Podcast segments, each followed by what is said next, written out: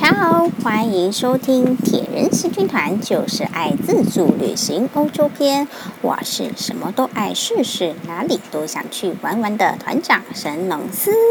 Hello，我是 Angel。就是爱自助旅行，要介绍给大家的就是世界上各地的城市有哪些好玩好吃的情报，以及自助旅行有哪些特别需要注意的地方。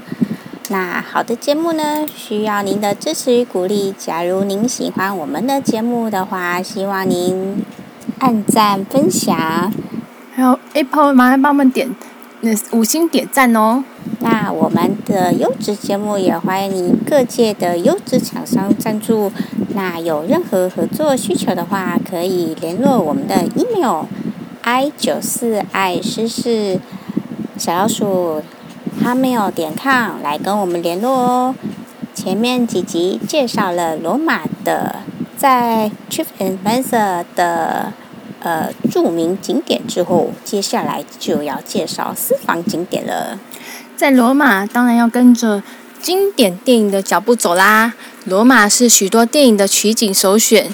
第一部呢，就是让奥黛丽·赫本扬名国际的《罗马假期》。前面介绍了许愿池，再来我们就要介绍另外一个重要的场景——西班牙广场。嗯，相信大家有不管有没有看《罗马假期》，都会知道这部电影最重要的场景就是西班牙广场 （Plaza de España）。从特米尼车站出发的话，非常的方便，只要搭乘地铁的 A 线，在西班牙广场站下车就到了。这实在是太出名了，所以那一站就叫做西班牙广场站。为什么意大利广场要叫西班牙广场呢？那是因为这一区本来是西班牙大使馆的所在地。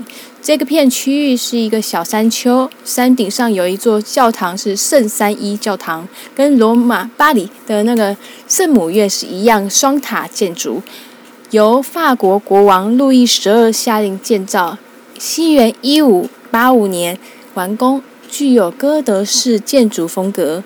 教堂前同样有埃及方尖碑，到处都有埃及方尖碑。嗯，所以罗马的，哎，不是欧洲的主要景点，嗯，不意外的，通常都会有个埃及方尖碑来衬托。这是西元一七九九年教宗庇护六世下令兴建的。山上的圣三一教堂有一百三十五阶的阶梯，可以连接到山脚下。这一段阶梯因为连接的是西班牙广场。这因此，它被登称为了西班牙阶梯。这也是欧洲最长以及最宽的阶梯。在西元一七二三年建造的罗马，真是处处都是古迹的地的城市啊！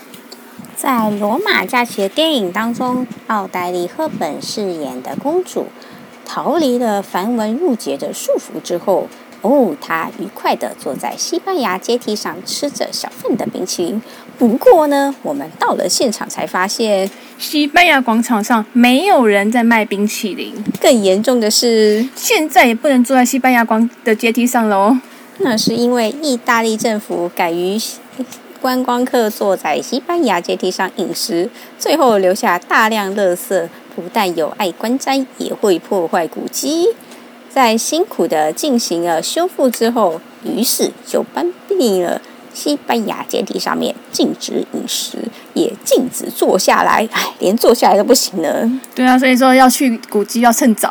嗯，这这是我们一再呼吁的，大家都要一同维护古迹哦，也能让我们的后代子孙同样能够欣赏到西班牙阶梯的风华呢。我觉得我们还蛮 lucky 的，因为我们有做过。哎，对对对，虽然那时候没有冰淇淋，但是好歹有做到。因为在旁边真的完全找不到任何一间冰淇淋店。哎，对啊，而且那边，哎，就是拍完照之后，就就想坐下来，但是那边就没有椅子啊，所以大家就很自然的坐在阶梯上面。对，因为那广场上一点椅子都没有，然后那个阶梯还蛮宽大，真的蛮适合坐下来的。对，而且是石阶。嗯，但是呢，由于这是古迹，真的不要再破坏它了。没错。那那一个山丘下的西班牙广场上有一座清凉的喷泉，它叫做破船喷泉，由教宗乌尔巴诺尔八世委托贝尼尼父子所做的，就是前面说明的为了圣彼得大教堂的圣体伞而拆了万神殿铜雕的教皇。它是在西元一六二七年完成的，但是呢，由于这边的水压比较小，本来就不适合做喷泉，这样那个水压太小打不起来，不适合做喷泉啊。所以呢，贝尼尼设计了一艘破船，船身只高出路面一点点，那船身的四处都有洞，让泉水泄出，不是喷出来的。让所以呢，看起来的视觉效果就像是这艘船仿佛真的就要沉没了呢。没错，它是在那个西班牙阶梯底下，然后就看到它的这一艘船就是跟路面，就是它从从路面往下沉的感觉，嗯、就是一个这种视觉效果。就是那艘船真的已经要要沉到那个诶地面下了。嗯，对，没错，就沉到地面下。然后这个这艘船，然后又一直到有一个地方，好几个地方都是有有水泉水喷出来。嗯。算是留下来，但它设计的比较高的地方，所以水也会有一点有一点点漏下来，漏下来的感觉。嗯。那从早到晚呢，从山上的圣三一教堂，嗯，接着到西班牙阶梯，再到底下的西班牙广场破船喷泉上，都聚集着人潮。尤其在西班牙阶梯旁的建筑物旁边，有一座著名的济慈故居。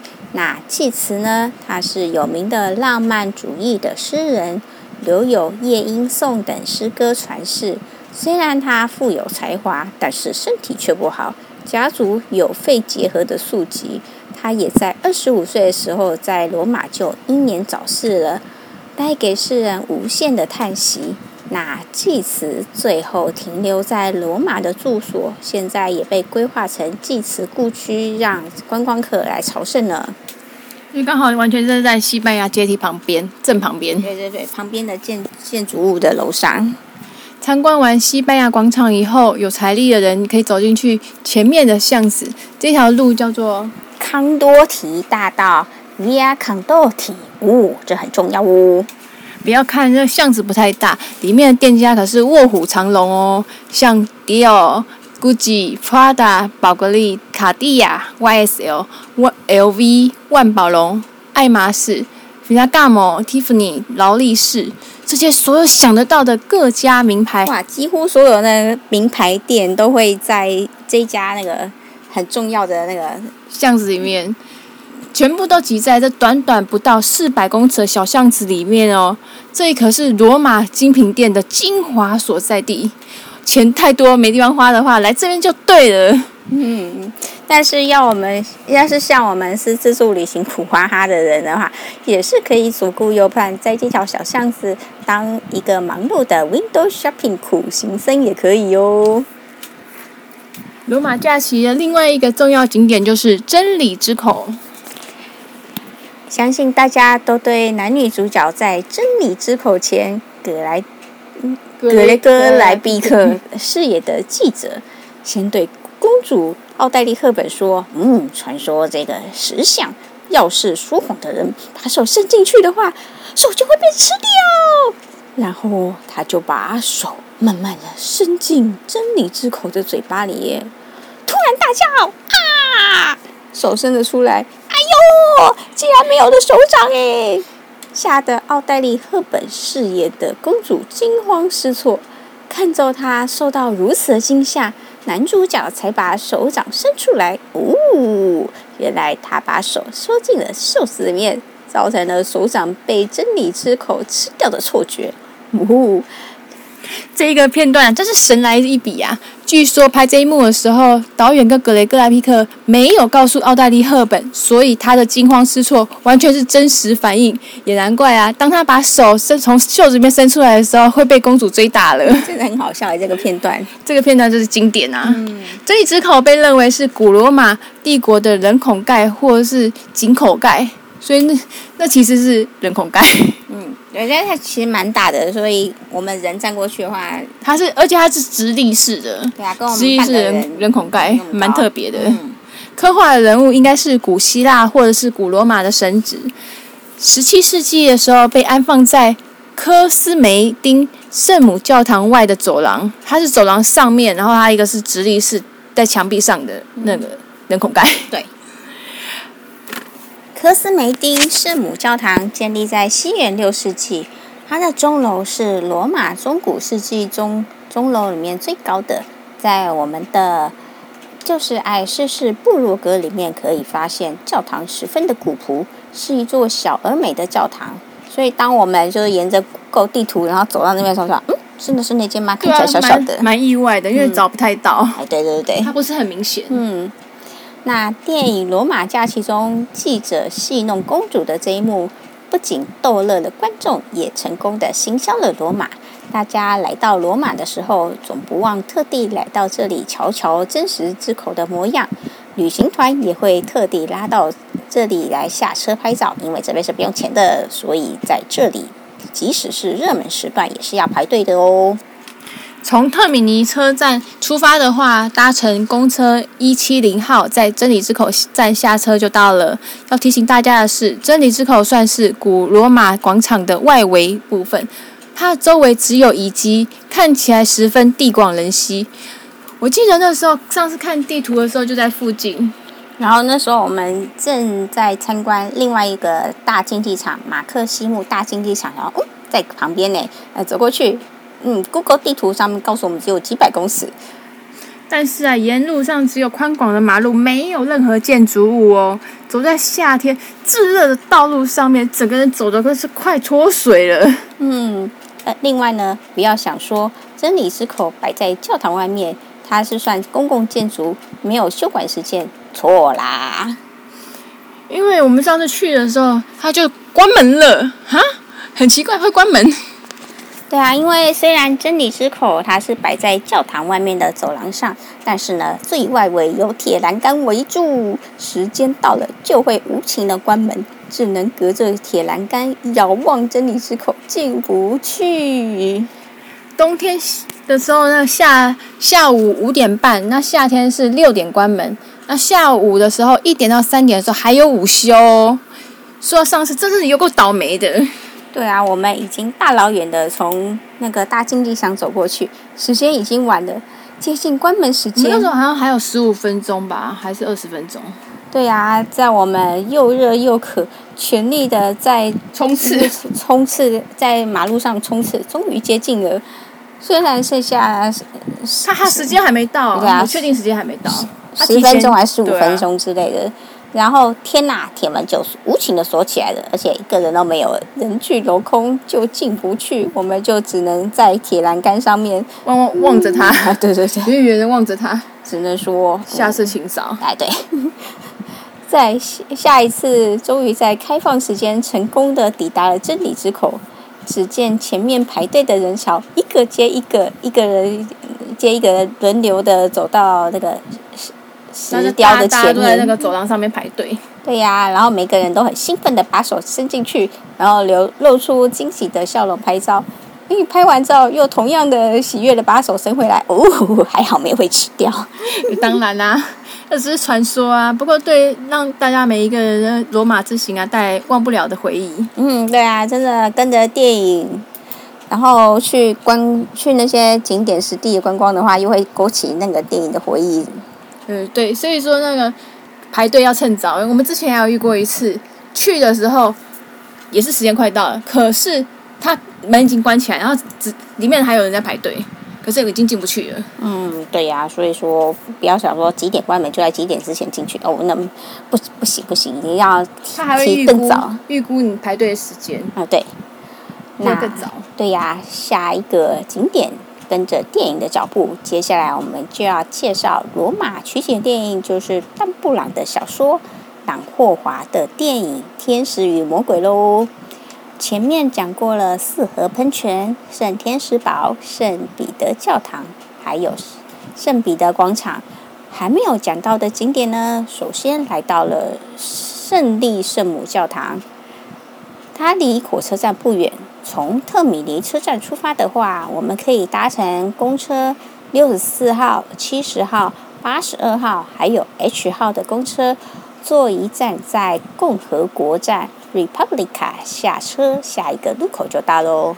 圣利圣母教堂建于西元一六零五年，由巴洛克时期的建筑师卡罗马德尔诺设计。大家所熟知的贝尼尼只是在其中的一个科尔纳洛小教堂小堂设计的圣女大德兰的狂喜雕塑，在教堂里面内部呢，充满了巴洛克式的风格，奢华的大理石柱、镀金的装饰。天花板上面大白色大理石天使雕像遍布四周，就好像是处处都围绕着小天使飞翔。而大家参访的重点就是圣女大德兰的狂喜，这位于科尔纳洛小堂里面，雕像呢放置在上方，大家就必须要抬头仰望。小堂的最上方呢开了一个窗子。雕像的正上方也有一个窗子，让日光能够自然的洒下来。除了自然光以外呢，贝尼尼也在背景设计上有多条镀金的线条，更强化了舞台戏剧的效果，就好像是上天洒落的光芒一般。圣女大德兰她半躺着呢，她眼睛是合上的，就好像是看起来就像在睡梦中。而她的正上方有一个天使，她。天使的嘴里洋溢着笑容，右手呢举着一个镀金的剑，就要往圣女大德兰的身上刺去。虽然呢，圣圣利圣母教堂在外观上毫不起眼，看起来是非常的朴素，我们差点都找不到入口进去了。不过呢，进去以后会发现内在是可是意想不到的奢华豪华呢。对啊，像罗马，你真的不要看外教堂的外面好像很普通，但是你进去以后，然后都会发现哦，里面就是很豪华。嗯，里面就是而且又精致。对呀、啊，真的有跟外观不太相称，里面是非常的豪华呢。那。大家都是为了圣女大德兰的狂喜而来，无论那一座雕像是不是真的有像丹布朗小说所说的，嗯，任何见过的人都可以证实，那座雕像什么都是，就是一点也不科学。或许称得上色情，但绝对不是什么科学雕像。雕像本身形成的舞台效果，借由上窗。上面小窗子洒下的自然的日光，这造成有如像舞台剧灯光的效果。这座圣女大德兰的雕像，真的说是跟一般的雕像非常的与众不同，真的十分不一样。我觉得还蛮浪漫的感觉，我我个人的感觉啦。对呀、啊，因为，诶，它跟我们我们一般的雕像来比的话，真的。嗯，不像是它后面就是有有一种光束，对啊，特别做出来的光束的效果真，真的会有那种舞台剧的效果呢。嗯对，嗯，那今天介绍的景点大家有喜欢吗？满意的话，希望能够对我们的节目订阅、按赞、分享。Apple 手机的话，也希望能够为我们五星按赞哦。瞧，嗯。谢谢您的收听，Ciao。